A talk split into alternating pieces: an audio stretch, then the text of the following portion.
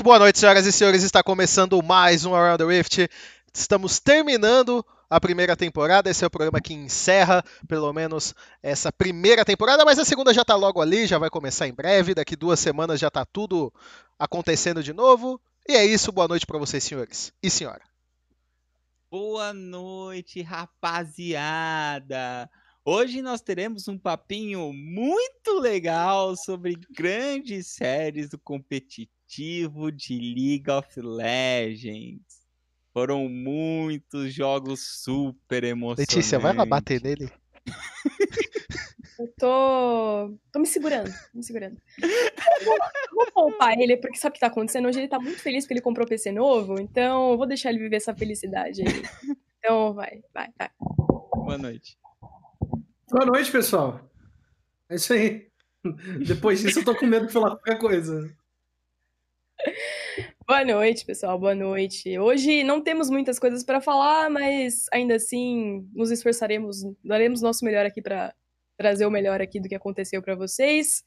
Confio nos meus colegas e nos nossos convidados que hoje faltaram, né? Estão virando, convi com, estão virando convidados do programa, tanto o Cálice quanto o Lunas. Faz tempo que eu não vejo eles por aqui. Mas é isso, bora. Isso aí, boa noite.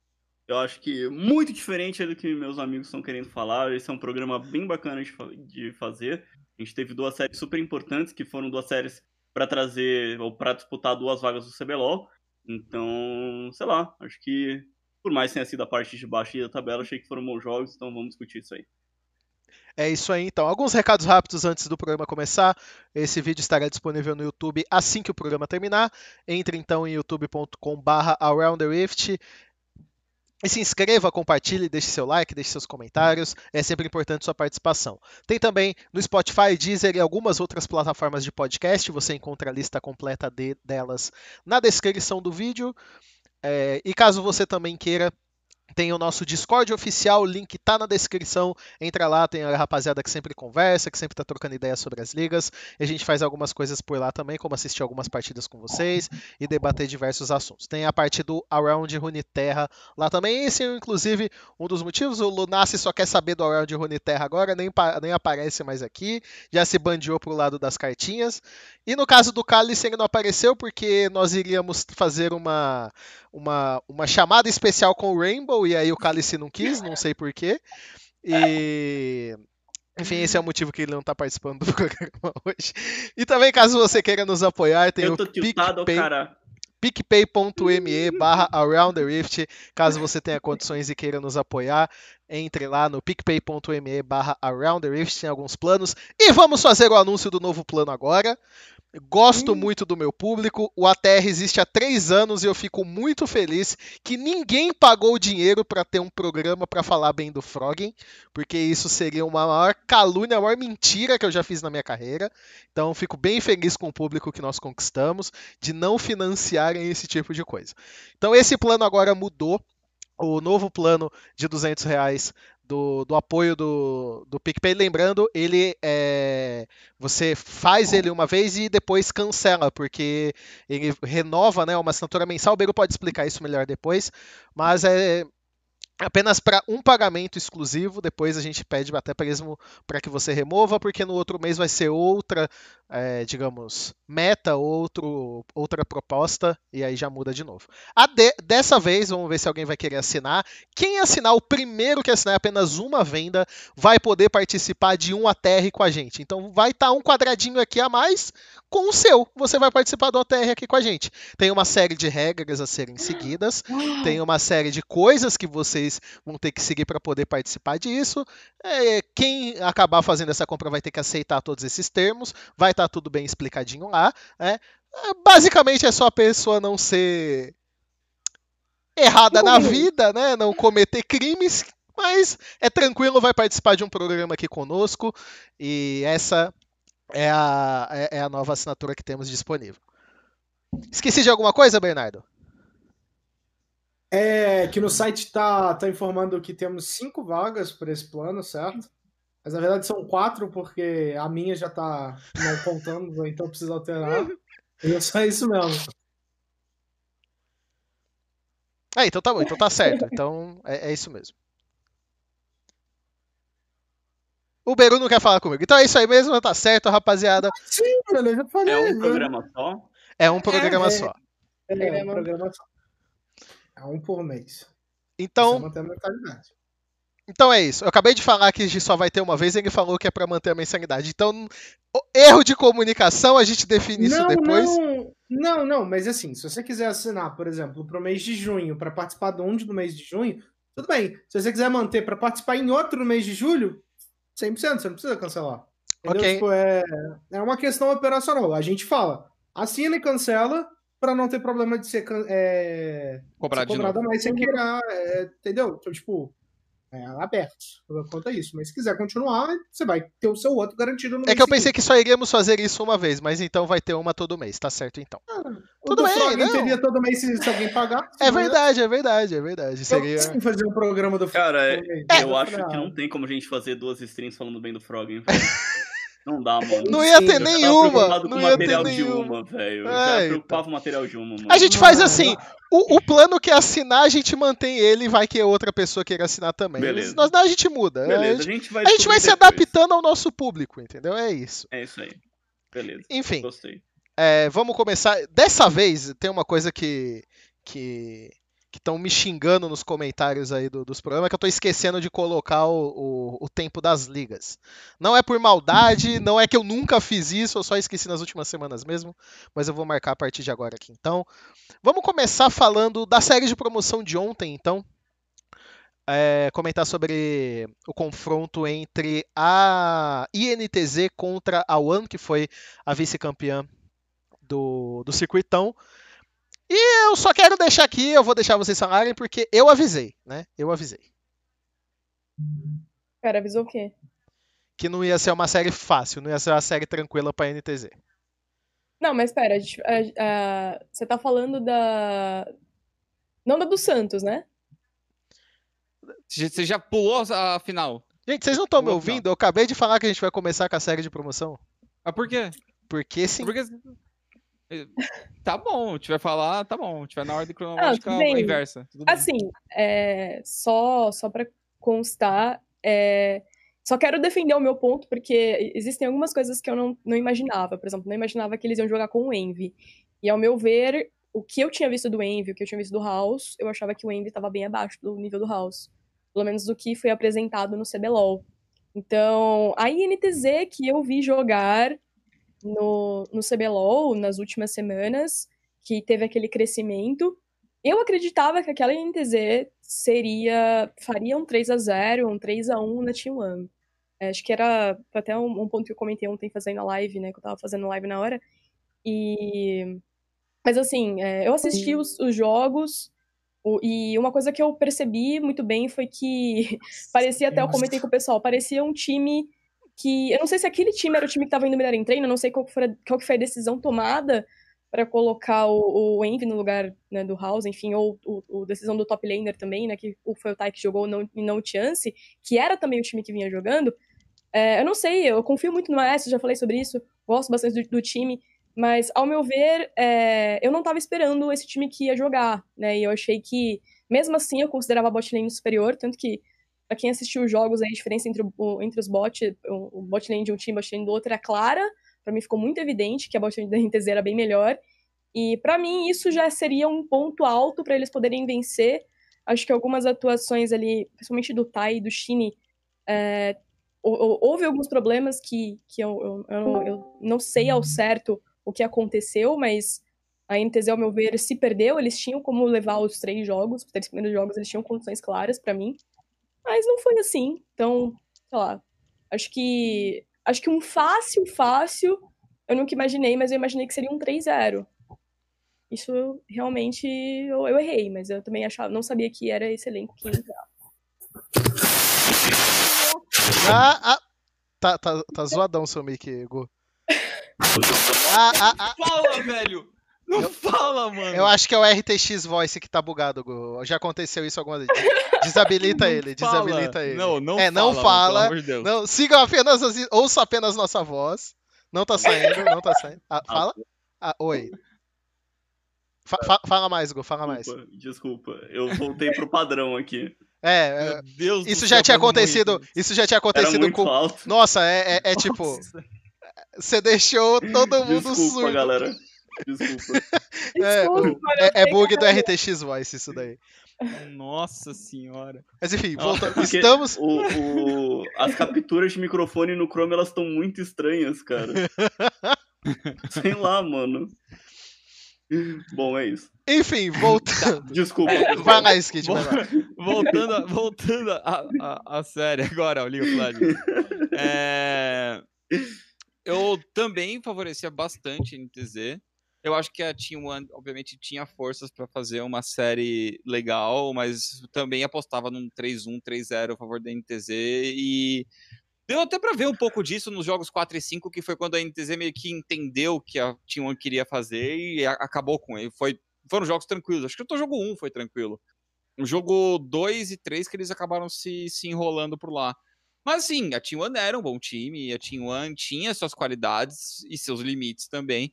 E acho que a NTZ, com dois vacilos, aí aquela NTZ que a gente viu o split todo, né, esse ano todo, constantemente inconstante, eles acabaram vacilando no meio da série e entregando dois joguinhos que facilmente poderiam ter sido três se não tivessem se arrumado pro quarto jogo. Uma coisa, uma coisa muito incrível que a gente fala virou meme histórico, né? O dive da INTZ, tá ligado? É, o Micão direto se posicionando muito bem no split, no split passado. Aí tudo isso não aconteceu na série. É, o Micão foi pego fora de posição diversas vezes, ele com erros traços de, de posicionamento. Os dives da INTZ pareciam, pareciam tipo descoordenados é um grande elogio para o que estava acontecendo. Eram dives que era claramente não dava para fazer dive, mas eles faziam dive completamente errado ainda por cima. É, acho que o Skate gabaritou aí que se não fosse pelos erros da, da própria NTZ, não fosse inconstante, era um 3 a 0 É, o, o que eu falei é, independia da, da One. Tanto é que eu falei que independente de qual equipe viesse do circuito desafiante, para mim ia ser uma série é, provavelmente longa, provavelmente complicada. Ok que, que tiveram jogos tranquilos, isso é normal dentro de séries, inclusive disputadas, às vezes acontece. Mas o, o- o principal ponto que eu me apoiei para não acreditar num 3 a 0 da NTZ é porque a NTZ não deu provas nenhuma ao, nenhuma ao longo desse, dessa temporada de que era um time que merecia apostas de um 3 a 0 É, o início do CBLOL foi desastroso, houve uma recuperação na reta final, mas mesmo nessa parte da recuperação, eles cometeram muitos erros bobos, cometeram eh, falhas que ninguém esperava que a NTZ cometesse no, no ano de 2020. Então esse era um dos principais motivos que eu acreditava. Tem o ponto que a Lê falou também, veio a substituição, não sei o que aconteceu internamente, não sei por que, que eles decidiram vir com o Tai, vir com, com o Envy, mas acabaram mantendo essas decisões ao longo da série como um todo e, e venceram 3 a 2 manteram a vaga no CBLOL, que era o mais importante para eles, obviamente. Mas eu acho que, principalmente já olhando um pouco para frente agora, a NTZ precisa é, entender que no momento a situação não é nem um pouco boa. Eles precisam entender o que, que houve de errado, por que, que não deu certo esse primeiro split, porque foi uma das maiores falhas da, do, do CBLOL. Acho que acabou dentro do, do primeiro split do CBLOL, chamou muito mais atenção, obviamente, a PEN, né, que fez contratações de peso e, e sequer se classificou, mas a, a atuação da NTZ para mim também, mesmo dentro da série de promoção, para mim foi a NTZ do ano inteiro. Uma equipe que até Foi, foi. sabe o que faz, até tem ótimas é, ações, consegue entender, como o Skit mencionou no jogo 4 e 5, aquela NTZ que a gente sabe do potencial, mas a do jogo 2 e 3 também são NTZs que a gente mais. A gente mais viu as NTZs do jogo 2 e 3 do que as do 4 e 5. Então, Assim, eu, eu discordo só de que foi a NTZ do ano inteiro, porque eu ainda acho a NTZ com o House um time melhor. É, eu acho que o que o House traz pro time é uma coisa que eu não consigo ver o Envy da mesma forma. Eu acho que o House é um cara que parece que tem mais liderança quando ele tá jogando. É, ele me parece mais proativo e ele tem uma sincronia, pelo menos a sincronia que ele demonstrou com o top laner na época que tava jogando com o Chance, né, que foram as últimas semanas aí. Acho que o último dia só que a NTZ jogou com o Tai, mas nas outras semanas ele tava jogando, eles estavam jogando com o Chance que eu via. É, uma coisa que a NTZ faz muito no mid-game. É, tem uma jogada que é uma jogada clássica da NTZ, né? O top laner tá puxando uma rota lateral, ele vai, ele começa a dar, então, por exemplo, tá puxando uh, o bot, né? Ele dá o recal e enquanto ele tá dando recal, o outro solo laner, né, no caso, vamos supor que o Chansey tá dando recal, enquanto ele tá dando esse recal, o Hal já tava na rota para poder manter a pressão. Então, com isso, eles fazem uma. Um, eles usam de uma estratégia que é basicamente você não perder esse tempo de você fazer o reset. Geralmente o reset é sincronizado, mas eles fazem essa alternância de reset que um faz reset, mas o outro já tá lá para continuar essa pressão. Então, é uma sincronia que eu achei muito mais interessante entre o House e o Chansey, e acho que seria mais interessante o House com o Tai do que foi com o Envy. É, eu, eu não sei, né, volto a dizer que eu não sei qual foi a razão para que ele tenha sido escolhido, é, não vou questionar, porque eu acho que ele não. Assim, ele teve alguns jogos ali esquisitos, mas teve alguns jogos que ele teve algumas performances ali interessantes.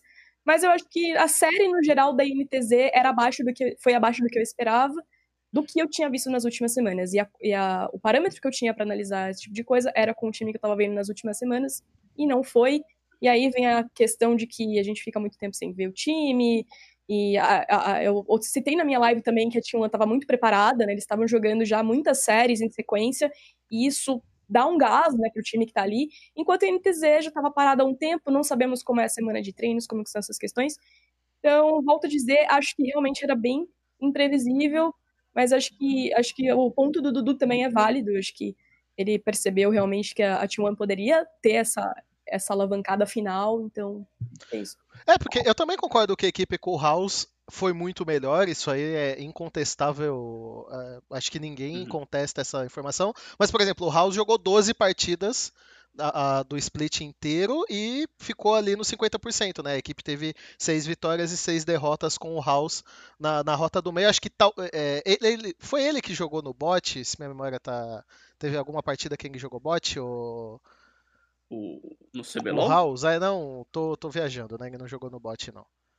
E... Ele já fez 40 jogos de Tristana, se duvidar. É, então, mas hum. mesmo com o House, ainda assim, por melhor que, que a equipe fosse, ainda não era uma equipe que eu considerava ao ponto de eu dizer que ela faria um 3 a 0 contra nenhum Ele time, jogou sabe? na Superliga. Ah, foi, foi. Então por isso que eu, que eu tô confundindo as coisas. Uhum. E. Mas também acho que o, o Skit estava comentando sobre isso. A, a One também errou demais, né, Skit? Tipo, a, alguns momentos ali, algumas tomadas de decisão, parece que se afobaram bastante a partir do quatro, quatro, quarto jogo. O, a One do 4 e 5 me lembrou a One da final do CD. Tanto que eu vi o primeiro, é. o primeiro jogo também, tanto que eu vi o primeiro jogo, eu falei, ah, 3-0, né? Vai ser a Team One da final do CD e é isso aí. Só que a NTZ não, não foi tão constante quanto o Santos. Nesse momento, se tivesse Santos e NTZ, o Santos ganharia acho que tranquilo. No, eu uhum. daria o favoritismo para o Santos, pelo menos como um time mais constante, melhor organizado nesse momento. Depois de ver em NTZ. É, então, de, depois de ver essa em NTZ. É que a gente mas... não sabia como a NTZ ia jogar também, foi dois ah, meses, é que, né? Cara, Sim. É que Sim. ao mesmo tempo, é, eu, eu, depois que eu vi a série de promoção, eu ainda fiquei com uma sensação que, tipo, não é porque foi difícil contra o Ano que eles perderiam do Santos. Eu acho que seria mais difícil, mas ainda poderiam acabar ganhando, sabe? Ah, não, não. É, justo. Poderia ser. Tipo, não é uma, Eles... Assim, é. Mas, mas a, a lógica diria que sim, né? A lógica diria que, que assim, né? O Santos fez um 3 a 0 no One e a One ficou perto da NTZ. Então, mas, a lógica é que problema... o Santos ganharia. Esse é o problema da NTZ. A NTZ. Não tem lógica. Não tem lógica, exato. Você não é. sabe qual que é a NTZ que vai aparecer para jogar. Você não sabe que vai ser a NTZ que vai tomar um 3x0 do. Tomaria, não 3x0 do Santos, uhum. que quase perdeu de 3x2, de 3x1 pro, pro, pra Team 1, 3x2, whatever e ganhou, né, no fim das uhum. contas, suado contra o Matinho. Então a gente não, não, não sabe, não sabe que NTZ que aparece para jogar. E esse foi o problema deles este ano inteiro. E pode muito bem continuar sendo o problema deles para o segundo split, porque você chega no série de promoção com o maestro falando que eles se reencontraram, se reinovaram, é, que agora é só subida, e é, continua mesmo em NTZ. É, esse é um problema, porque essa inconstância não sabemos, é claro, é, foi um time que sofreu muito pela inconstância, inclusive, é, acho que se não fosse realmente a Redemption tá tão ali embaixo, é, poderia ser um risco, né, pra INTZ, se a Redemption de repente se recuperasse ali no final, mas É, é, é uma coisa que, se eles não arrumarem, e, e, é uma coisa que eu também falei sobre a questão de, do coletivo, né? Do que, que não tá funcionando. Acho que precisa encontrar o que, que não tá funcionando para corrigir para o próximo split. Tudo bem que o próximo split já não tem mais rebaixamento, etc. Mas eu imagino que é uma organização que quer investir na franquia, então quer investir no resultado ainda. É, às vezes esse elenco né, não funciona mais, pelo menos não todos ali, e você tentar forçar alguma coisa, pode não dar certo tem que tentar achar o problema, né? Imagino que eles tenham alguma noção já de qual é o problema, do que, que não tá, não tá caminhando. Talvez renovar um pouco os ares, alguns jogadores realmente saírem dali, já estão muito tempo ali, já ganharam é, o ano passado split juntos. Eu ainda acho que a bot lane é uma bot lane muito boa. É, ainda acho que o House também é um jogador muito promissor. Agora, os que mais realmente eu questionaria a atuação atualmente seria realmente o Tai e o Shin. Eu acho que é, ontem questionaram na minha live um pouco da pool do Shine, né? E até o pessoal falou assim: nossa, imagina o Shine jogando de Graves. E ele trouxe o Graves e eu falei, cara, mas se você pensar bem, combina totalmente com o estilo de jogo dele. É um jungle que vai farmar e tal, vai ficar nesse power farm e depois vai aparecer é, muito forte no jogo. É uma coisa que o Shine né, tem uma tendência a, a, jogar nesse estilo. E, e é o que eu falei, tipo, tenta encontrar o que, que tá acontecendo. Os jogadores não estão se entendendo, alguma coisa não tá funcionando. Porque senão eles vão viver mais do mesmo no próximo split. E a sorte, no caso aqui, não vai ter rebaixamento, mas mesmo assim, é, imagino que todo mundo quer realmente alcançar esse resultado. Bom, alguém quer adicionar mais alguma coisa da série de promoção? Nós Não, vamos ainda hum, comentar um eu, pouco mais sobre é, a NTZ. Sobre a série de promoção, eu, eu só tenho uma coisa para falar: contrato em Skybart. Ah, realmente, é. Uh... E o Bruce, vale a pena? O Neymar dos games? Não, não. É meio ruim. O... Por quê? Por quê? O do Bruce, no caso? É. É. Ah, é porque sua voz falhou, por isso que eu tô perguntando. O cara. É. Simples, você tem o. Quais foram os midlaners que o Bruce disputou no circuitão para poder justificar que ele tenha nível alto de CBLOL para jogar?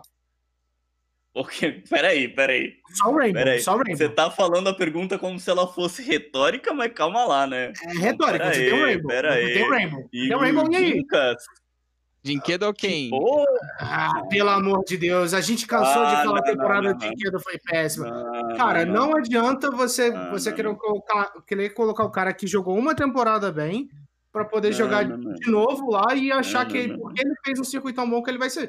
A gente já cansou de falar se, que. Se você tá falando ele fez um circuito tão bom, ele tá numa boa fase, porque não uma última chance de, de se mostrar? Porque Mas em qual, quais equipes cara. no CBLOL vocês acham que teria espaço ali pro Brucer? Não tem. Cara, o problema, um dos problemas do CBLOL, na minha opinião, problemas, aspas, é que, tipo, a gente tem muitos midlaners bons. Isso. sabe? E aí uhum. a gente entrou nessa argumentação. Eu me lembro de ter entrado nessa argumentação com, com o Eric, que foi anunciado agora é, a, o desligamento dele da Fúria, né?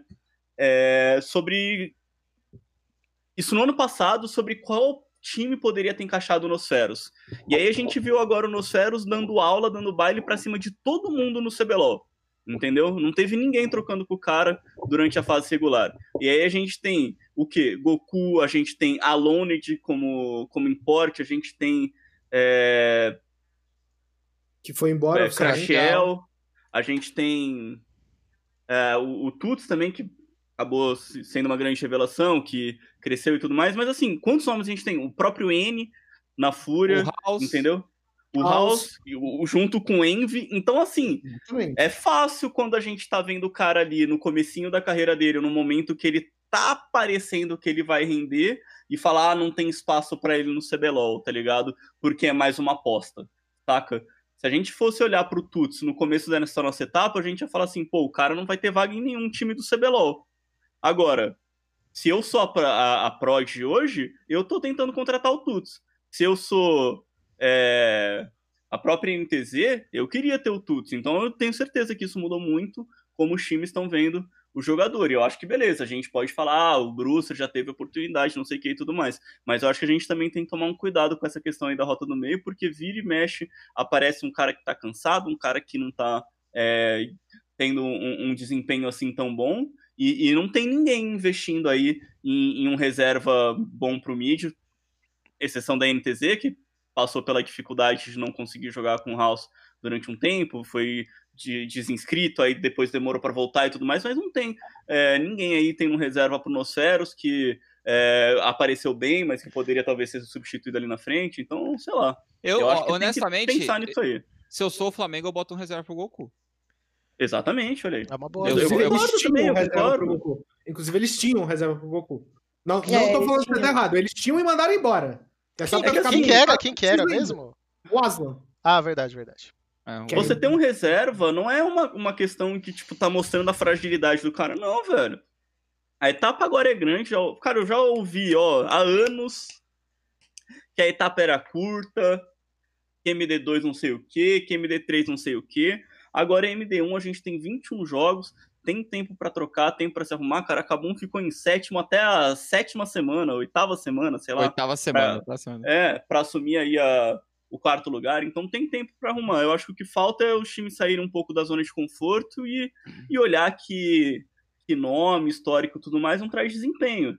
É, é trabalho, é, é- é investimento de É momento, é fase também de É, colocar o de jogador. Ter, ter um, um coach pro cara e tudo mais. Eu acho assim, a gente conseguiu ver isso aí também, na minha opinião, no exemplo do Skybart. Pra mim, o Skybart não era um cara que, que ia render, que era um cara que já tava há algum tempo aí na carreira dele, que não tava vindo assim tão bem, e fez uma ótima etapa agora com a T1 no circuitão. Principalmente Então, nessa reta que- final.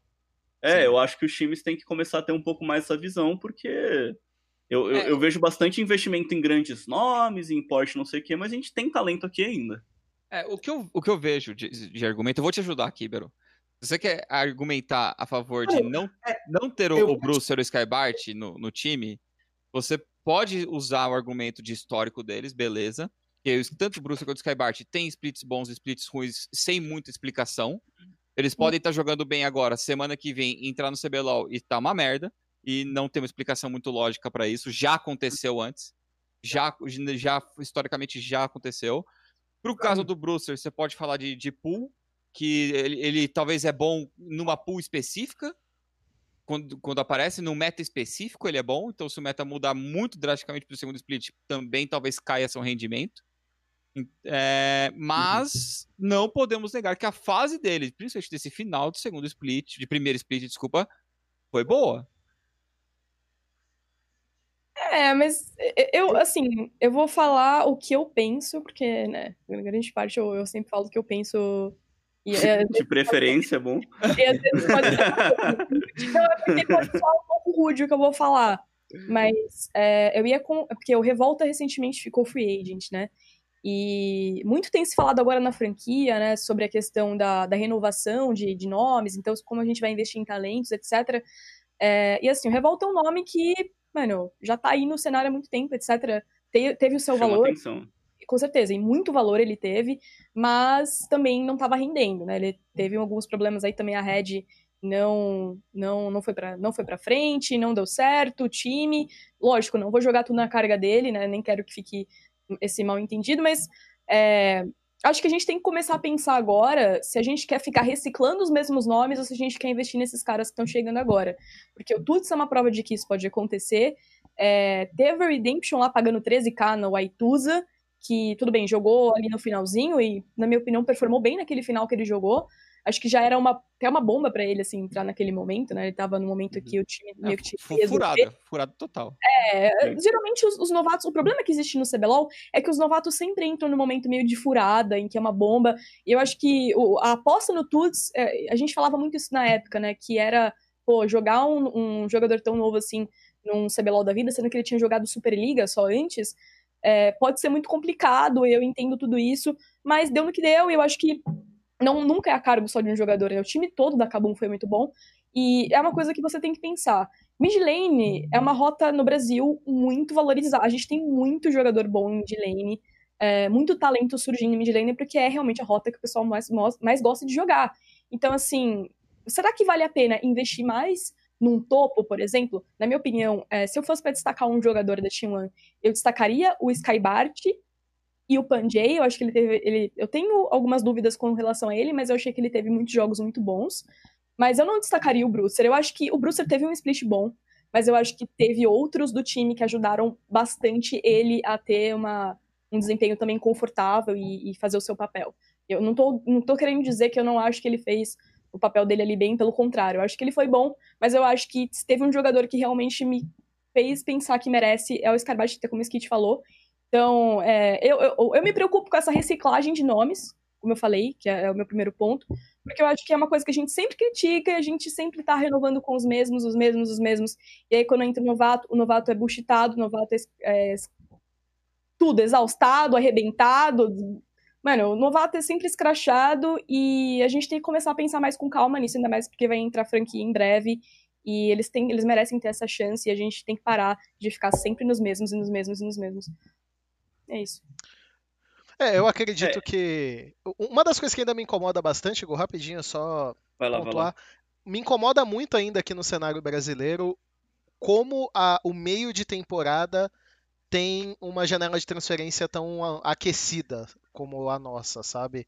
Então a gente já tá vendo aí sair alguns, alguns burburinhos, algumas notícias confirmadas, outras não, mas é, é ainda assim é, é, todas essas mudanças em meio de temporada não me soam tão bem assim. A gente está falando de é, apostar em nomes novos, não colocar jogadores novatos numa fogueira, digamos assim, como tendo que salvar uma posição, às vezes de algum problema que eles tiveram com o jogador. Tem os medalhões também, que são caras que estão muito antigos no cenário, que tem um valor, sim, como já foi dito, mas mesmo assim, independente de um ou independente de outro, parece que dificilmente a gente tem um meio de temporada que não tenha tantas mudanças entre os times, né? É, eu, eu, eu entendo, eu concordo. É que eu acho que, assim, um pouco no que a Lei estava falando, eu acho que é, do mesmo jeito que a gente tem que, que dar oportunidade para os caras novos, eu acho que a gente também tem que é, não ser, talvez, tipo.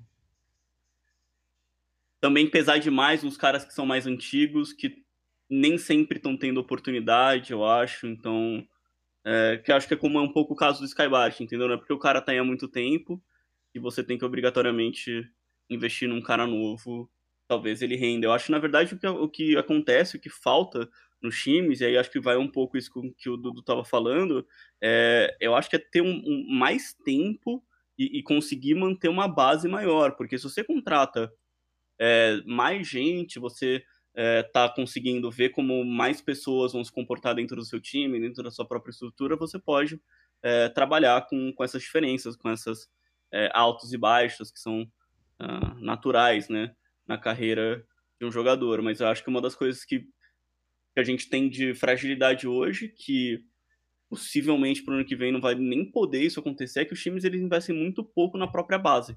Tá todo mundo parece que assim, sempre um investimento é tipo como se fosse a última etapa do CBLOL que vai existir, sabe? É todo investimento ali. Parece que todo mundo faz as coisas a curto prazo, não tem ninguém pensando numa coisa a longo prazo, e quando aparece um ou outro, é meio que da boca para fora e, e, ainda tá com, com um monte de, de alicerce, assim, faltando, sabe? Então hum. acho que, assim, sei lá, num cenário bonito, num cenário que funciona as coisas, também vale ser, talvez ter o, o Brewster ou até mesmo Revolta como uma parte da sua comissão técnica ou é, auxiliando novos jogadores para serem formados, enfim. Justo. Alguém quer adicionar mais alguma coisa da série de promoção? A gente vai fazer a prévia, a gente vai comentar ainda é, do que, que a gente imagina que vai mudar. Vamos ver o que, que cada equipe vai anunciar ainda. A gente fala isso em ATRs mais para frente. Pelo menos daqui uma, duas semanas a gente vai ter assunto para falar sobre isso. Silêncio feito, então vamos passar agora para nossa outra pauta. Vamos falar, deixa eu marcar o tempo aqui para as pessoas não me xingarem depois. Vamos começar a falar agora então da final do circuitão, aconteceu nesse último sábado. Foi um 3 a 0 para o Santos. Eu esperava que fosse um pouco mais disputada, mas acabou que dois jogos extremamente tranquilos e um ali no final com o inibidor nascendo, que era um backdoor, base rush e o inibidor Salvador ali deu a vitória para o Santos. Ah, quem, a, a, eu sei que a Lê, eu lembro que a Lê apostava numa série tranquila para o Santos. E eu não lembro quem, quais foram as apostas de vocês. Mas a favorita acabou vencendo, né? Por mais que é, havia discussão se seria uma série disputada ou não, acho que poucas pessoas colocavam a One como favorita, né? Cara, eu achava que a One ia ganhar. Ah, você apostou na One, né? É, eu achava que o One ia ganhar, Ah, não achava que eles eram favoritos. Paga Eu também, eu achava. Eu, também Eu achava que eles iam ganhar, porque. Sei lá, cara, eu acho que tipo, tinha algumas coisas ainda que eu via do, do Santos. Não é que, que não me demonstra muita. Não me passa confiança, assim, mas eu acho que os times do circuitão, ou pelo menos nessa reta final, os times não estavam conseguindo explorar algumas fraquezas, eu acho, do Santos. E talvez se essas coisas aparecessem, eles poderiam perder uma série. Mas eu acho que, na verdade, vendo a final, eu sinto que eles se fortaleceram muito. E acho que é por isso que eles conseguiram vencer da T1. Eles conseguiram é, não só depender de dois jogadores, não só depender do Rainbow e do leque que o Rainbow tinha, para como ter outras ameaças também, principalmente o Ryoga, que para mim cresceu muito é, em toda essa etapa do circuito desafiante. Então, é... assim, eu acho que eu tava bem errado sobre as duas séries essa semana. A própria da NTZ também achei que a NTZ ia conseguir vencer com uma certa tranquilidade, mas no final essa, essa parte do Santos é mais porque assim, eu, eu, eu apostei contra, eu achava que o ia ganhar, mas eu sabia que eles não eram favoritos, assim, sabe? Que o jogo do Santos era de fato melhor e que se acontecesse tipo, tudo como estava programado, tudo como a gente já estava vendo, eles acabariam ganhando. Eu, eu também fui outra pessoa que apostou no 3x2 da Tijuana aqui no ATR, mas o Melão me podou no Tropas Liberadas e falou que eu tava apostando no Santos, mas era uma coisa muito. Era muito engraçado, porque eu tava entre um 3x0 do Santos ou 3x2 Tijuana. E eu repito o que eu falei no, no Tropas Liberadas e continuo achando, porque foi uma coisa que se mostrou nessa série, que se tinha uma equipe capaz de vencer o Santos, essa equipe era a T1, e foi por pouco, foi por pouco, tirou um jogo, eu não sei, a gente nunca, se a gente ficar no IC, ah, e se o Santos perdesse o resto da série por causa do terceiro jogo do inibidor? Ah, entrar na especulação não adianta nada, mas eu gostei muito de como a T1 jogou, é, eu, eu achava que a evolução individual da T1 era um, era um fator muito decisivo nessa série. E a série contra a NTZ me mostrou uma coisa. Não me mostrou, mas deixou mais evidente uma coisa dessa final e dessa equipe. É, individualmente, a T1 não jogou tão bem contra a NTZ e jogou muito bem individualmente contra o Santos, comparado, obviamente, entre as duas séries. Só que o coletivo da T1 é fantástico, é um coletivo muito bonito, eles sabem jogar como um time. E eu já achava um pouco disso, só que ficou evidente para mim que é um pouco acima, sabe? Foi um coletivo que levou um quinto jogo contra a INTZ, dentro de limitações. E sobre o Rainbow, eu acho que o Rainbow não jogou muito bem essa série, não. E isso para mim fica meio. Ficou meio claro que ele é anulável dentro de certas condições. É, eu, eu achava que, que seria como foi. É, eu tinha dito até que seria um 3-1, se eu não me engano. Mas eu imaginava exatamente assim, a T1 ganhando um jogo em que o Skybart pega recurso, fica grande, e eles começam a fazer aquela tradicional, aquele tradicional trabalho de side com, os, com o Skybart que o Ryuzaki e o Panjay ficam de sombrinha para ele.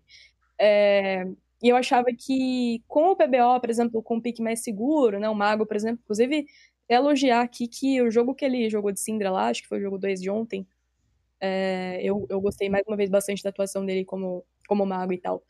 Mas voltando né, pra série, eu, eu achava que ia ser muito próximo disso. É, eu achava ainda que o Santos tinha um, um, macro melhor, e foi o que eles demonstraram mais uma vez. Terceiro jogo, muito caótico, acho que fugiu um pouco do que, do que a gente esperava em, em, termos né, de, um, de um pouco algo mais trabalhado, algumas coisas saíram completamente fora do controle, tudo bem acontece, é uma final. Mas ainda assim, eu achava que seria um 3-1, 3-0 pro Santos. É, eu via eles como uma equipe melhor. Acho que eu, eu falei bastante sobre a diferença do, dos mid laners. E mesmo que o Rainbow não tenha jogado né, muito tão bem como ele jogou em outros jogos na, na etapa, é, eu sabia que o time, é, especialmente o Ryoga, né? O Ryoga teve um crescimento bem interessante.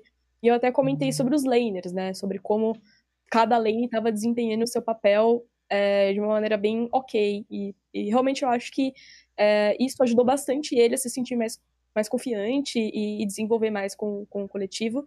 Acho que, assim, a série para mim correspondeu às minhas expectativas.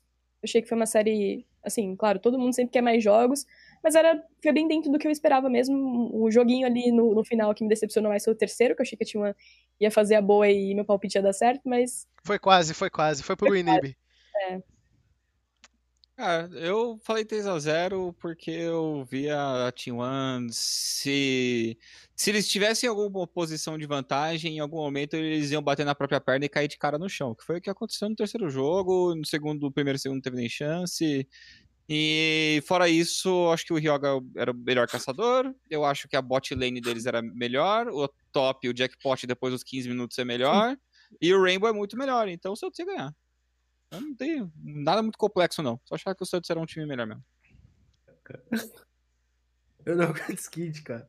Eu, tô, eu visualizei os caras da T1 batendo a perna, a perna, tropeçando, caindo. Tô... Dentro do pit do Barão. Eles caem de cara no pit do Barão. Assim, no veneninho deles sai do chão, explode. Para de falar o nome do concorrente.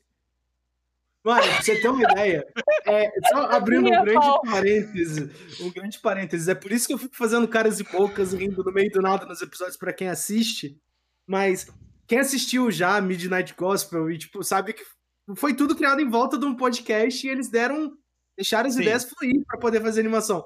Minha cabeça é mais ou menos isso fazendo a TR, porque eu realmente visualizei os caras da T1 correndo e batendo a perna, tá ligado? Aí, tipo, minha cabeça é normalmente isso. Então é. é por isso que eu paro assim do nada. É, e, e acho que a maior arma da T1, que é jogar com scaling no Brewster pra ir pro late game e, e tentar jogar em cima disso, o, o, o Santos faz melhor. Porque eles têm o Rainbow. Sim, Sim. E, e também teve uma. Joga de Victor todo jogo, mano, Victor safado do caramba. Teve uma coisa nessa série que eu achei muito engraçada que. Eu, eu queria twittar muito isso, só que eu falei assim, mano, eu não vou, eu não vou, não vou comprar essa briga, porque os caras tentam dar um ego search ou fazer qualquer coisa. Mas o. Mas falo agora, sem problema. O Rainbow não era nem o melhor Victor da série. Porque o jogo de Victor do Bruce, pra mim, foi muito melhor do que alguns jogos de Victor que o Rainbow mostrou. Só que o espaço mostrava completamente diferente. Tipo, aí ia ser uma brincadeira na hora. Agora, se a gente entra na questão de quem builda certo ou não, a gente discussão pra outra hora. Mas. Mas, assim. Foi, foi uma escolha que o Brucer poderia ter utilizado mais vezes no, no circuitão. Usou só essa, se eu não me engano. Não, ele usou outras vezes. Ele usou. Ele jogou Usou outra, Victor, né? usou, usou. Uhum. Acho que ele usou uma vez só, Dudu. É, tirando foi na essa. semifinal. É, Ah, Então, poderia ter, poderia ter aparecido mais. O Ele Bruce jogou bem, muitos, tá? muitos jogos de Cork e de Malzahar. Foram os picks que ele mais Sim. utilizou. Ele Depois tinha o 100% Azir. É, ele tava 100% nos dois. 50% no Azir. Isso, É, esses são os números que eu sei de é. cabeça. Sim, sim. O Azir ele tinha, acho que no final da primeira temporada, um- uma derrota, duas derrotas e uma vitória. Aqui, ó. Cork 100%, 4 jogos. Malzahar 100%, 3 jogos. Rumble 0%, 2 jogos. Azir 2 jogos, 50. LeBlanc 1, 7, 1. Diana 1. Karma 1. Isso no regular. Mas assim, é, agora seguindo em frente, a One vai disputar o, o circuitão, né? Lembrando rapidinho as equipes que, que, que estão no circuitão. Teve também na segunda e na terça-feira os jogos da série de promoção do circuitão. Esse ano não tivemos transmissão deles, mas a Red conseguiu um 3 a 0 Me fugiu o nome da equipe a qual eles jogaram agora. Underrated. Underrated, desculpa. Então jogaram contra Underrated, foi um 3 a 0 Ao que me parece foi bem tranquila a série. Uhum. E também teve a vitória da Rensga sobre a ITX. Então as Mano. últimas duas. As É, últimas 18 duas. Me lembra três, três sequências que pede música, é quatro. Que quatro- acabou de ser quatro sequências. Hã? Nada, não. Só deixo por isso mesmo. Eu não Perfeito. entendi. Eu não entendi. Renga. É, cara, Rensga contra a 18 ITX, minutos. né? 18 minutos, cara, a primeira partida. 24 a segunda e 26 a terceira. Caramba, cara. Essa é a série da Red ou a série da Rensga? Da Ah, da ITX. Rensga, da Ah, Rensga. contra- É Rensga. É, Mano, se a, é, é tipo assim, interessante que duas equipes que. Ai. Vai, Beru! Não, mano, eu acho que se a Red fosse escolher o adversário mais fácil, o adversário mais fácil não, não vinha do Tier 3, ia vir do É. Eu, se fosse pra escolher, eu escolheria ITX. Caramba. fácil. Mano, 18 minutos, cara. 18 minutos. Cara, Mano, mas eu fico.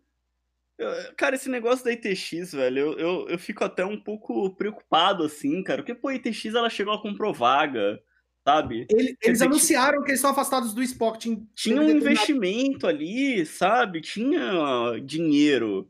Como é que você não tem nada?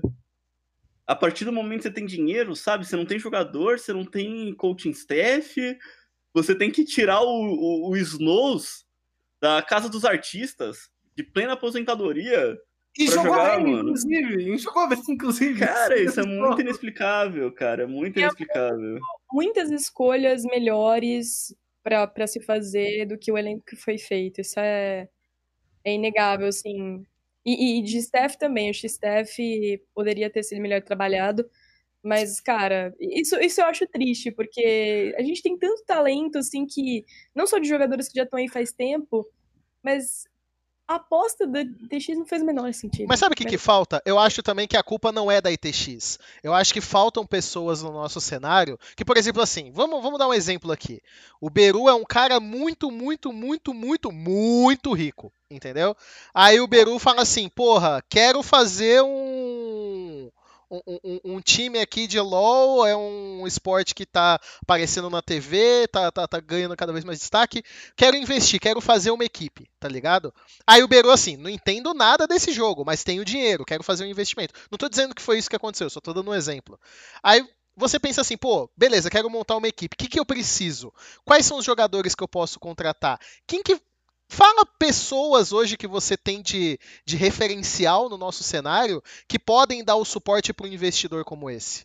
É, depois que o Espen aposentou, ninguém mais monta time. Ah, então, É, sabe, de fato, de fato. fa- faltam, uma- faltam esses profissionais no nosso cenário, caras que Mas, que, que conseguem fazer o link entre dinheiro e um projeto, entendeu? mas eu posso te falar. isso muito bem foi o Mitch. Eu acho que, na verdade, os times, eles têm que, Olha, é, que ir atrás desse investimento, entendeu? Tem que ir atrás dessa galera que já conhece o cenário. Eu tô muito É. triste que eu não tenho o chapéu da Rensga. Eu não tenho o chapéuzinho história- da a história desse chapéu não Conflito pode de interesses no programa. Eu não tenho o chapéuzinho da. Rensga. Não, É. o pe- o pessoal tem. Mas é sério, essa galera que monta time desses novos investidores, eu não sei de onde estão vindo essas recomendações. De quem tá montando o time, de quem tá fazendo a indicação. Exatamente. Parece que, parece que o pessoal nem pergunta, então, qual que é o histórico recente da, da pessoa aí que tá montando esse time? Tem uma coisa, tem uma coisa que foi feita no NA. é, a gente teve o grande meme do- da Clutch Game, seu time da estatística, o time cientificamente pesquisado, estudado. Só que Clutch Game, o cara do Houston Rockets chegou com dinheiro, botou dinheiro em cima da mesa e falou assim: galera, contratem pra mim scouters, pessoas de confiança ao redor do mundo pra montar o melhor time possível. Montou o melhor time possível. Os caras montou um dos melhores projetos. E o cara chegou e o que, que ele fez? O que, que ele fez? Contratou analista do, da Europa para poder ajudar a desenvolver o projeto de formação de talento. O cara foi pegar um cara não sei onde. Tudo bem que é um- são escalas diferentes de Mas dinheiro, O mas, que, que é, mas o que, que impede o cara que tem dinheiro hoje chegar e falar assim? É, chegar para um caster, porque vamos dizer que o caster é uma- ele tem uma certa visibilidade sobre a pessoa pública. GSTV, tipo, pessoas, cinco pessoas aí que eu possa conversar, você acha que sejam de confiança para eu correr atrás? Caminhos existem. O problema é que as pessoas vão no que é mais fácil. É tipo, pô, fulano aqui é pica, maluco. É pica. Aí, pô, pode confiar. O que que ele fez? Tipo, nunca fez porra nenhuma, tá ligado? Cara, mas eu nenhuma. acho que a parada disso na, na LCS, quem, quem faz acontecer, não é o, a, a org, o dinheiro, é a franquia. Porque assim, se o time não tem muitos projetos bons, o time não é aceito na franquia, tá ligado? Tipo, é uma questão de. A, a organização ela tem que dar um passo a mais para ser parte do produto que é a LCS, entende? Então, se vai chegar a Clutch Gaming lá, que na época, tipo, era o, o, o Houston Rockets, que já tinha um time na, na Overwatch League e tal, é, e falar assim, ah, eu quero estar na LCS, qual que é o valor, é, que não é o valor monetário, o valor financeiro, mas qual que é o valor é, agregado que a sua organização vai trazer para a competição, para o caso da LCS. Então, com certeza, essa, essa parte da Clutch já era uma estratégia de eles serem aceitos na franquia, a mesma coisa que o time da FlyQuest tem, que eles têm uma ação de sustentabilidade, de, é, de ecologia e tudo mais, que é muito grande que eles fazem também. Então, eu, não sei todos os projetos, assim, todas as coisas que os times da LSS têm e fazem, mas eu tenho certeza que, tipo, todos, ou pelo menos a maioria, tem, tem grandes projetos que não chegam sempre assim no público, ou que podem estar tá sendo construído aí para o futuro, porque nesse momento, desde que virou franquia LCS, é, é importante, é uma parte do, do acordo que tem ali com a própria liga, que é ser um, um negócio a mais. Então, assim, uma vez que é franquia, não vai chegar um time que vai olhar e vai estar tá assim, hum, galera, olha só, eu tenho dinheiro, eu vou comprar a vaga. A Riot vai estar tá assim, beleza, mas cadê o seu projeto de franquia? Cadê o seu projeto de investimento? Por que, que o seu time merece fazer parte do nosso produto, entendeu? Mas, mas Gu, a questão é assim, existe esse ponto, esse lado, certo? Eu não, não tô falando que você tá errado. Só que o problema é que a gente não pode, trans, a gente não pode transportar para coisas tão grandes, porque é um erro muito recorrente, cara. É um erro que não é a primeira vez. A própria ah. que acabou de subir já cometeu o mesmo erro. A WP Game cometeu o mesmo erro. Eu posso Mas pegar são todos problemas, então sabe? tem sempre uma equipe que faz isso. A Merciless cometeu o mesmo erro. A EA Game cometeu o mesmo erro. E assim é que eu acho, eu acho que além de tudo, existe um problema que, assim, por exemplo, no caso da Rensga, eu acho que existe um problema que é o problema da janela de transferência, entendeu? É, você comprar uma vaga ou você chegar no meio da etapa, você não está disputando uma, uma grande janela de transferência, sabe? Você tá é, pegando meio que a sobra. Eu acho que isso foi um pouco do que aconteceu com a Rensga. Eu não sei como é que foi o caso da ITX, se eles chegaram tarde, se, tipo, na hora que eles chegaram, o, o, os bons nomes já estavam meio que fechados eles tiveram que pegar o, meio que a sobra, entendeu? Ou, ou se, tipo, eles fizeram um investimento grande pela vaga, mas não, não alocaram um bom recurso para como que eles iriam manter essa vaga, entendeu? Essas coisas, claro, a gente não tem como saber, mas eu acho que são outras coisas que podem estar entrando nessa questão aí. Eu tô meio incomodado que acho que meu boné, tá, meu boné, meu chapéu tá meio torto, mas tá bom, vou ficar com ele aqui. Ah, qualquer coisa desse capacete que você tem que tirar aí. Eu acho. Não vou tirar, meu amigo, porque eu tô fazendo uma coisa chamada isolamento social, auto-isolamento, tá, tá ligado? Coisa que talvez você não tenha é, empatia para entender, mas significa não ficar saindo de casa para coisas supérfluas, como cortar o cabelo ou tirar o capacete. Só para só pra complementar é, essa hum. fala, é, eu, eu, vejo assim, esse split do CD, ele foi algo provavelmente muito inédito, né? Porque para um, um, investimento massivo em nomes estrangeiros, muita, muita grana investida. Você pega, por exemplo, a Van, né, que trouxe o dinheiro do CBLOL, muita coisa aconteceu, né, Rainbow, Jackpot, muita, enfim, muita grana investida realmente para esse projeto de, de subir, né, de, de ter essa vaga no, no CBLOL. E a ITX né, foi o time que mais destoou dessa sintonia que os outros times seguiram, porque foi o time que não não correspondeu, né? A gente acabou de questionar isso, mas eu, eu realmente eu não sei, não sabemos o que, que vai ser do desafiante. É, acredito que vá existir o próximo split só para fechar, mas o que, que ele vai se tornar no futuro, se vai ser uma academy, o que, que vai ser, a gente não sabe. Mas é, era um split complicado, cara. A gente vê, por exemplo, Falco, Avan, times que muitos hum. tinham grandes expectativas ficaram de fora. E não dá para saber quem que vai conseguir essa. Aliás, não dá para saber quantas vagas teremos ainda, né? ninguém sabe, acho. Mas se forem 10 vagas, por exemplo, né? Se forem duas vagas a mais do que já existe, eu acredito que vai ser muito disputado. Você tem a Van, você tem, pô, Falco, times com muito dinheiro. É, a própria Team One pode ser um, uma, pessoa, uma organização que vá querer investir nisso. Então, sobre, sobre o apply, né, sobre essas questões que vão vir no futuro, a gente não, não sabe, mas com certeza os times vão começar, vão sofrer, né, porque vão ter que pensar, começar a pensar num projeto extenso, como foi nas, nas franquias, nas, nas ligas majors, e parar de ter esse pensamento de, ah, eu vou investir para subir agora, é uma coisa hum. que é, é mais aqui do nosso mercado. Eu acho que a gente vai ver se essa revolução acontecer muito em breve e o mais importante vai ter uma equipe, vai ser, vai ser ter uma equipe de planejamento e não necessariamente é, nomes de. É, claro, nomes de peso é, ajudam bastante, mas eu quero dizer, uma equipe que saiba o que está fazendo, que saiba fazer um apply e que saiba pensar nisso a longo prazo. Eu acho que a gente não tem muito isso aqui no Brasil. Então eu quero ver muito, quero ver muito como que vai ser essa disputa por vaga, porque ao meu ver vai ser um negócio bem complicado. Até porque mesmo a, a, as grandes organizações, algumas mostram ah, também essas falhas de planejamento às vezes, né? Com certeza. Eu não preciso nem falar de uma organização que contratou dois jogadores coreanos é, então. eles tiveram que subir de, sair de fininho. Eu trouxe eu esse assunto. Citar nome. É, eu, eu não vou citar nome, porque acho que não vale a pena, mas às vezes alguém pode saber qual é o time e entender o que eu tô falando, É, entendeu? Eu trouxe esse assunto de não ter profissionais que ajudam investidores a montar grandes equipes, mas faltam pessoas também que consigam manter projetos a, longa, a longo prazo.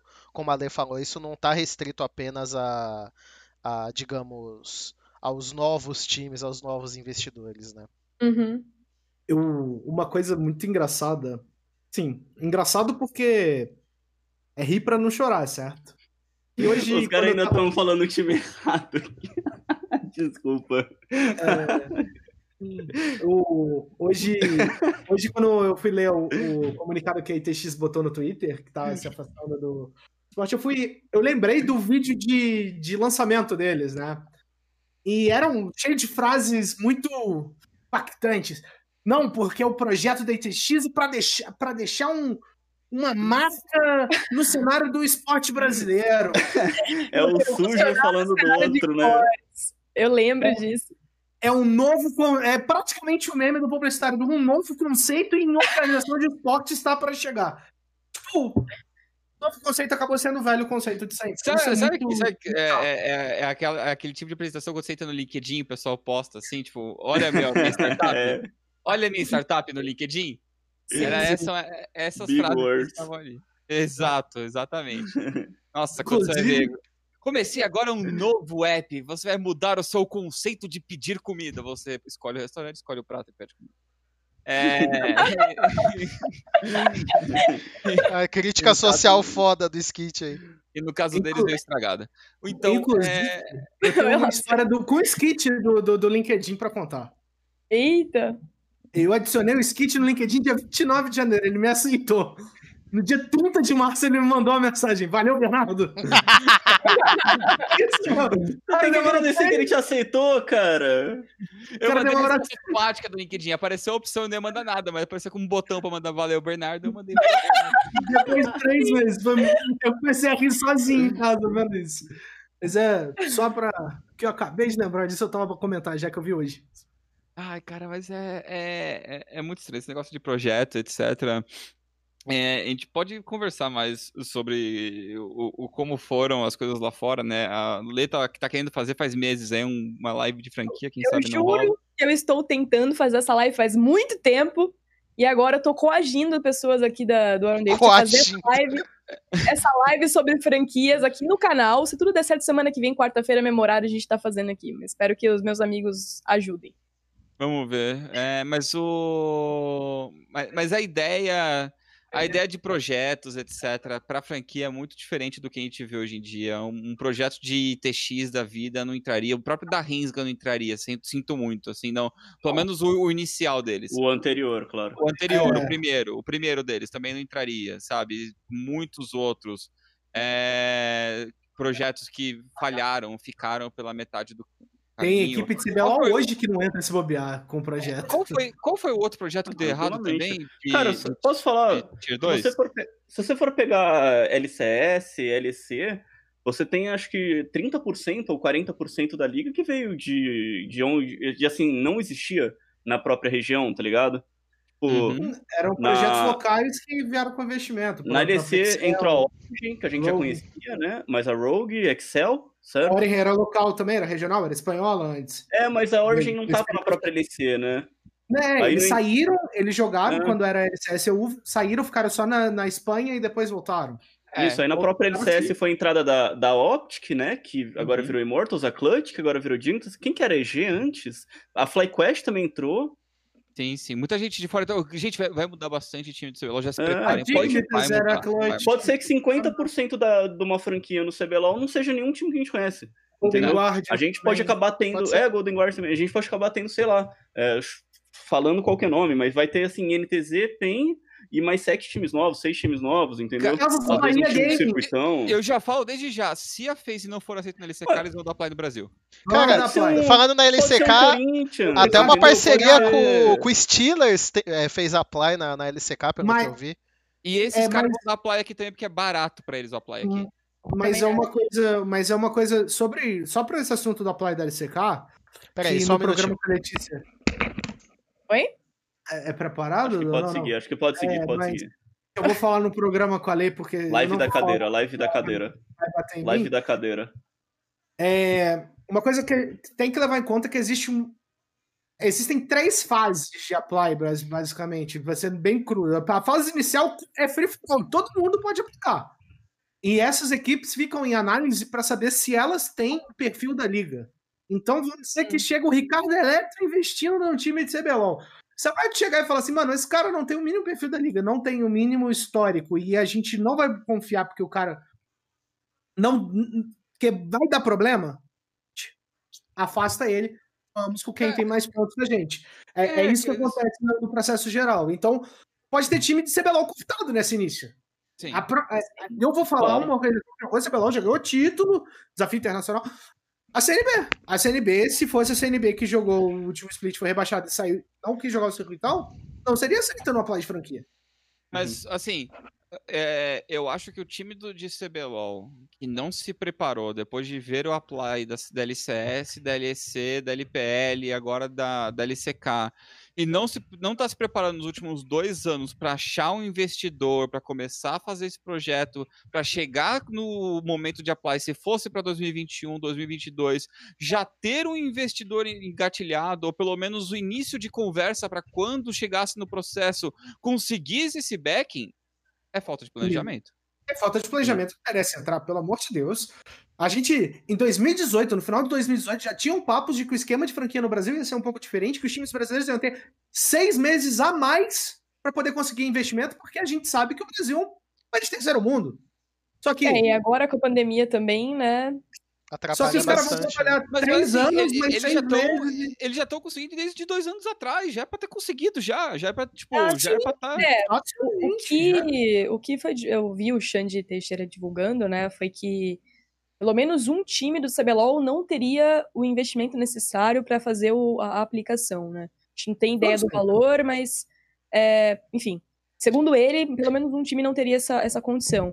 E é, acho que eu, eu dei minha, minha opinião sobre isso e eu falei, tá, entendo que o momento é difícil, mas já se fala em franquia no Brasil há muito tempo, e é, eu entendo a posição da Riot de falar, de bater o pé e falar, não vou, não vou esperar mais, porque é uma coisa que já se fala há muito tempo, todo mundo deve ter noção, todo mundo que tá no meio tem noção, no, no meio entendam, né, quem tá nesse- nos times, né, as pessoas que estão lá dentro sabem disso, é um diálogo que já deve rolar há muito tempo, então, assim, eu acho que não tem que esperar, assim, tudo bem, todo mundo sabe que é momento difícil, é difícil pra todo mundo, gente, pra todo mundo, inclusive pra Riot é difícil, eles aqui no Brasil passaram puta de um perrengue com várias coisas, então, assim, vamos pensar que, cara, é o momento de é, ir atrás do que, de alguém que vai investir no projeto. É, é atrás, sei lá, achar o, o Skit comentou né, comigo, um investidor anjo, alguém que realmente faça essa, essa, essa boa agora. Porque, cara, eu não acho que faça sentido esperar um ano, sabe, para um projeto desse que deve estar. já deve correr isso na Riot há muito tempo. A gente não sabe aqui, mas com certeza corre há muito tempo. Então, eu acho que não, não faz muito sentido adiar isso. Enfim, Eu vou ser muito sincero, eu acho que se eu ganhar na Mega Sena, eu vou dar apply de franquia, vou ser aprovado e vou fazer como a Team Liquid fez, trazer o Skit para ser head coach do meu time. como seria o nome do seu Obrigado. time, Beru? Boa. É... Beru Esports. Beru Lovers. Beru Lovers. Better Lovers Beru Esports. Lovers. Beru Lovers. É, Posso, posso responder umas dúvidas aí que pintaram no chat? Por favor. É, o que a gente está falando, gente, é sobre o modelo de franquia que existe em diversas ligas ao redor do mundo. Vou- não vou dizer todas, mas acho que é, atualmente a grande maioria. Os, for- os formatos são diferentes de região a região. Então, na LCS é uma maneira, na LEC é outra. A LCK está abrindo agora os applies. A gente está trabalhando em cima da notícia que a gente já tem desde janeiro, de que o CBLOL vai, vai passar para um, um mo- modelo de franquia a partir de 2021. E aí o que perguntaram, ah, algum time vai sair do CBLOL? Não estou dizendo que vai.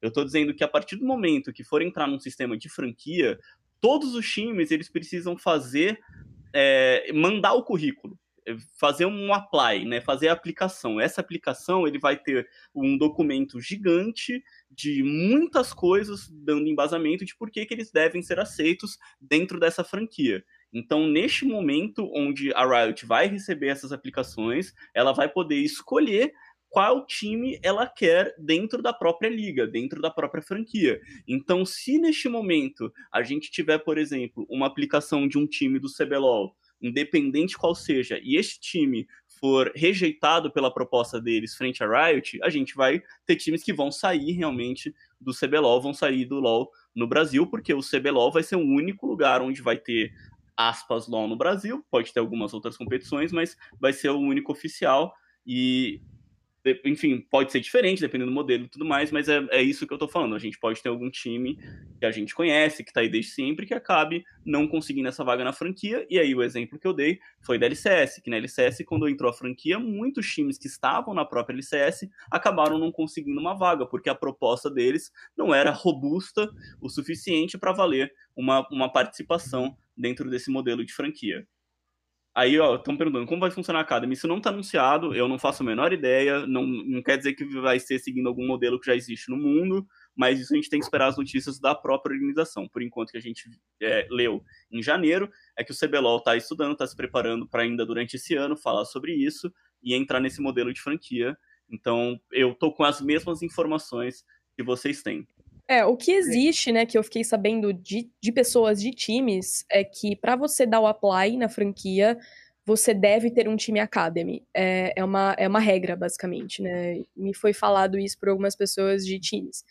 Então, muito provavelmente sim, teremos uma academy, porque é, é quase que uma obrigação, uma regra, ter uma segunda liga, e provavelmente teremos, né? Então, não sei é, se vão transformar o circuitão numa academy, se vão remodelar isso, se o circuitão vai mudar, vai acabar como ele existe hoje para nascer outra coisa que realmente é uma academy, mas é o que provavelmente vai acontecer, acredito, acredito eu, né? Não tenho isso é muito... Eu não tenho nenhuma informação é, é, que ninguém tem, né? É, tá? ninguém é. tem. Mas não, é uma mano. especulação, dado o que acontece no mundo todo e dado o que algumas pessoas de time já me falaram. E Só isso uma... é bem legal, é porque muitas equipes às vezes passam por problemas de assim. É, tá lá acontecendo, a gente vai acontecer no Flamengo, né? Por exemplo, Flamengo, a Red passou por isso, também que a Red tava no circuitão, né? Mas vamos usar o, o, o exemplo do Flamengo. Tá lá correndo split, de repente um jogador tem algum problema, não consegue jogar mais. Às vezes acaba que se tem um reserva ali, ok. Se não tem, é um problema que eles têm de resolver. E às vezes, esse reserva, por mais, por mais que ele estivesse registrado e, e entrou para jogar, será que ele estava no mesmo ritmo de treinamento dos outros e tal? O, o, formato Academy do que existe na LCS, por exemplo, é bem bacana porque um jogador que, por exemplo, vamos supor que a, a NTZ seja um dos times da franquia. O time da NTZ que vai estar tá jogando o CBLOL vai ter o time da NTZ Academy. Ela pode trocar os jogadores entre essas duas NTZ no momento que ela quiser. É assim que funciona na, na, na, LCS. É um dos modelos possíveis, aqui pode ser diferente. Como a Lê falou, não temos informação nenhuma. Mas eu acho isso bem legal, porque você acaba tendo um time B e você pode fazer substituições diretamente para sua equipe principal no momento que você quiser. É, só para completar um negócio que o GSTV falou e que tá todo mundo falando, Vou mandar um exemplo no chat, é, o link, para as pessoas que estiverem assistindo no YouTube ou, assist, ou escutando no formato podcast, só procurar no Google Team Liquid Franchise, vai ser o primeiro link, que é Our LCS, LCS Application. É, é só ver, esse, a Team Liquid deixou a público parte da aplicação deles para LCS, que foi uma das aplicações mais elogiadas do mundo até hoje. Ela é linda, essa, essa aplicação é linda é muito bem pensada, muito bem montada. Eles trouxeram, como eu tinha falado que o Houston Rockets trouxe pessoas para fazer essa Team Liquid que já era da esporte. É, é um, é um livro, né? Um Guinness que eles, que é. eles entregaram, tá ligado? São 260 páginas, mas é isso, isso que conquista, é isso que garante. A gente tá falando Exatamente. de cifras milionárias, então é uma concorrência. Se os caras tiveram o trampo de fazer um, um, um, um, apply de 260 páginas, pelo menos me demonstra que eles vão estar interessados em fazer o restante também, né? Não, é, não mandaram assim, no papel cara, almaço ali, né? Tipo... É um negócio assim. Ah, cara, meus trabalhos no almaço eram mó pica, Dudu. Não vem criticar. Trabalho Deus, do Gustavo. Você nem escrever, moleque. É, é, um negócio assim, essa aplicação, eu lembro que quem me mostrou foi o Skit, né? Porque era uma época que a gente tava conversando sobre isso, eu falei, pô, como que é essa aplicação, né? Tava curiosa para saber. E ele me mandou esse link também. E, cara, é muito completo. Tem sobre uniforme, sobre as, os escritórios deles na, na GH, na GH Uhum. né? No Office, não sei como que é que funciona lá, mas tem tudo, tudo muito bem planejado, tem dados estatísticos, é uma coisa linda, não só visualmente, mas é muito bem feito o conteúdo que tem lá. E eles, claro, eles não vão divulgar tudo, porque lá tem números, né? Tem muitas coisas que são privadas da organização, mas assim. e da você- Riot também, com certeza. Sim, com certeza. Mas você, então nem dá. O pessoal que Uhum. de- deve estar com essa dúvida, né? Nem dá pra você publicar ela na íntegra, né? É uma coisa que é, é antiético você publicar esse tipo de coisa. Mas eles publicaram coisas que, né? Se, se vocês verem aí, né? Como eu falei, uniforme, estruturas da, que eles têm pra oferecer. Ah, é- Cara, é uma coisa muito bem feita mesmo. Recomendo Sim. todo mundo dar uma olhada, porque Uma vale a pena. coisa, Eu acho que assim, o mais coisa- importante disso é o destaque no planejamento.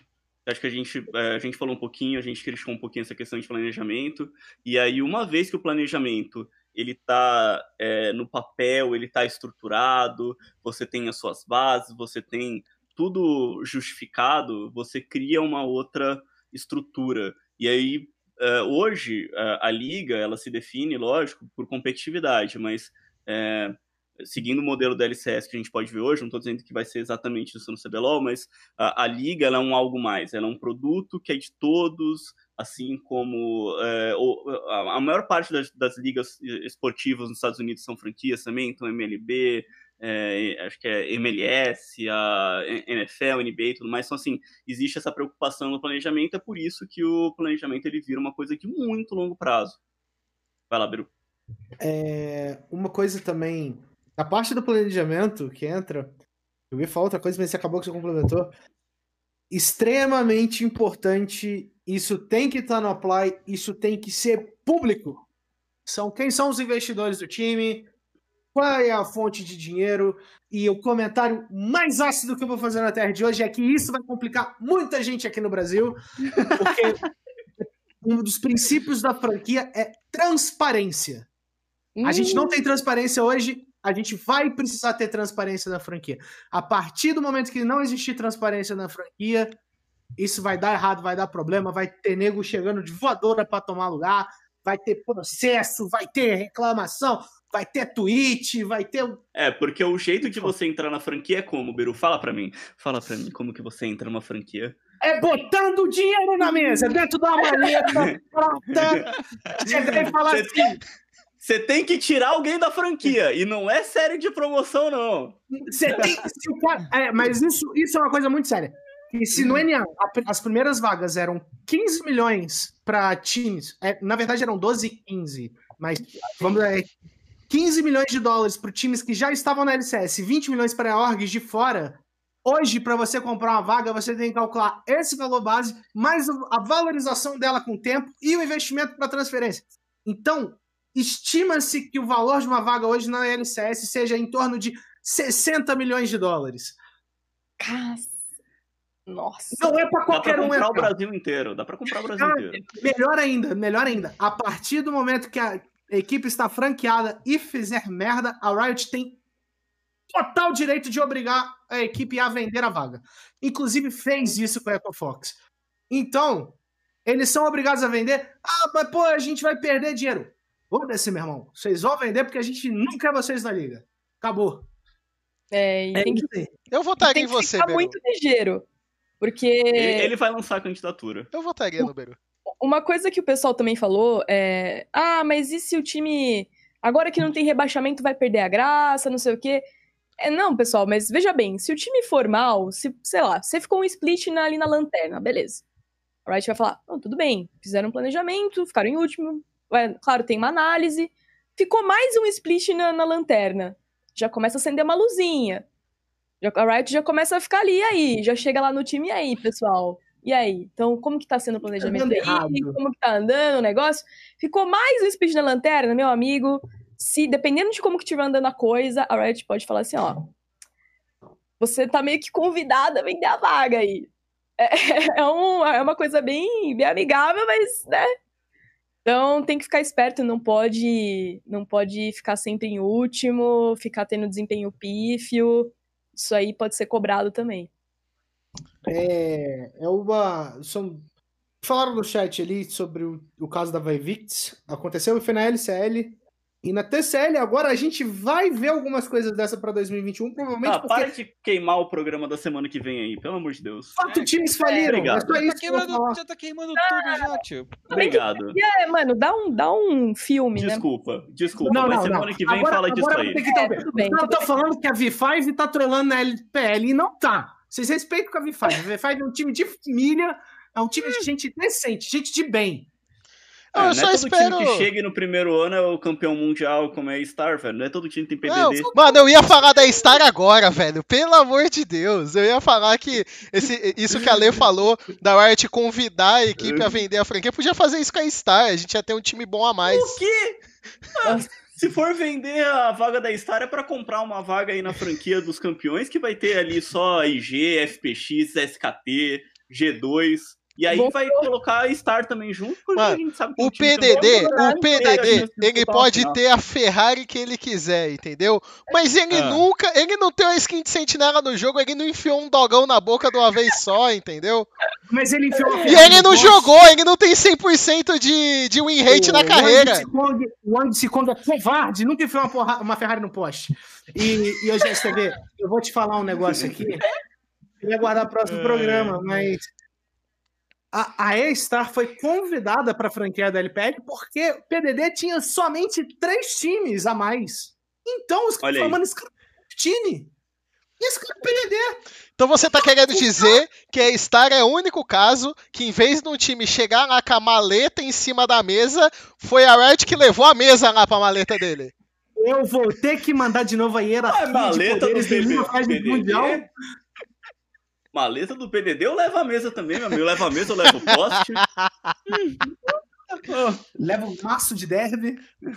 Gustavo, Gustavo, você, no auge da sua carreira dentro do CBLOL, se fosse convidado pra ser flanelinha do PDD, da Ferrari dele, Eu podia ainda fazer uma retransmissão do CBLOL pra LPL, pra, pra galera ali que fala português ali na região de Macau. Não tenho certeza dessa informação. Acho que acho que não, cara. Acho que não daria. E se eu fizer num site chinês que não vai cair nunca? e o PDD paga, eu faço. Eu faço, eu faço PDD ai. status, cara. O PDD cria uma, uma plataforma pra você streamar, pô. Então dá, então dá. Então tá certo, com esse clima de alegria a gente vai encerrando a TR de hoje. Queria agradecer mais uma vez a todos que acompanharam. Como a gente consegue fazer um programa até quase uma hora e meia, falando de duas séries e um pouquinho sobre franquias. Muito obrigado a todos vocês que estão aqui. Daqui a pouco já está disponível o VOD e tudo. Hoje eu marquei o time. Eu só não marquei o time da, da conversa sobre franquia, porque não era uma das pautas do programa. É que o programa de hoje não teve pauta mesmo. Mas é isso aí. Boa noite para vocês e até semana que vem. É, agora é hora de vocês darem tchau, assim, de cada. Tchau. Eu achei que ia fechar na cara do. Não, não, Não, ele falar. É... Tchau, então, né? Tchau, pessoal. Beijo. Tchau, pessoal. Eu vou já avisando. é, tá, já tá aberto lá na assinatura do PicPay a nossa, nosso novo plano. É, assim que acabar o programa, já vai estar disponível para vocês fazerem isso. E se alguém assinar, provavelmente já participa semana que vem, se tiver, ou na outra semana, jogo antes, logo no começo do CBLOL. E é isso aí. Lembrando que semana que vem tem o MSI dos caras ruins lá da, da Ásia. Ah, tá. Hater, né? Já deu tchau, Gustavo? Não quero te cortar. Posso dar tchau? Ah, obrigado. Não, não sei, que foi meio bagunçado, mas é isso, gente. Obrigado aí por acompanhar mais o ATR. E a gente volta a falar de CBLOL daqui duas semanas, mas é isso aí. Semana que vem vai ter mais um programa. Obrigado. Falou, tá valeu. fechar isso aí no meio do tchau dele, velho. Tchau. Para, cara, para de ser hater.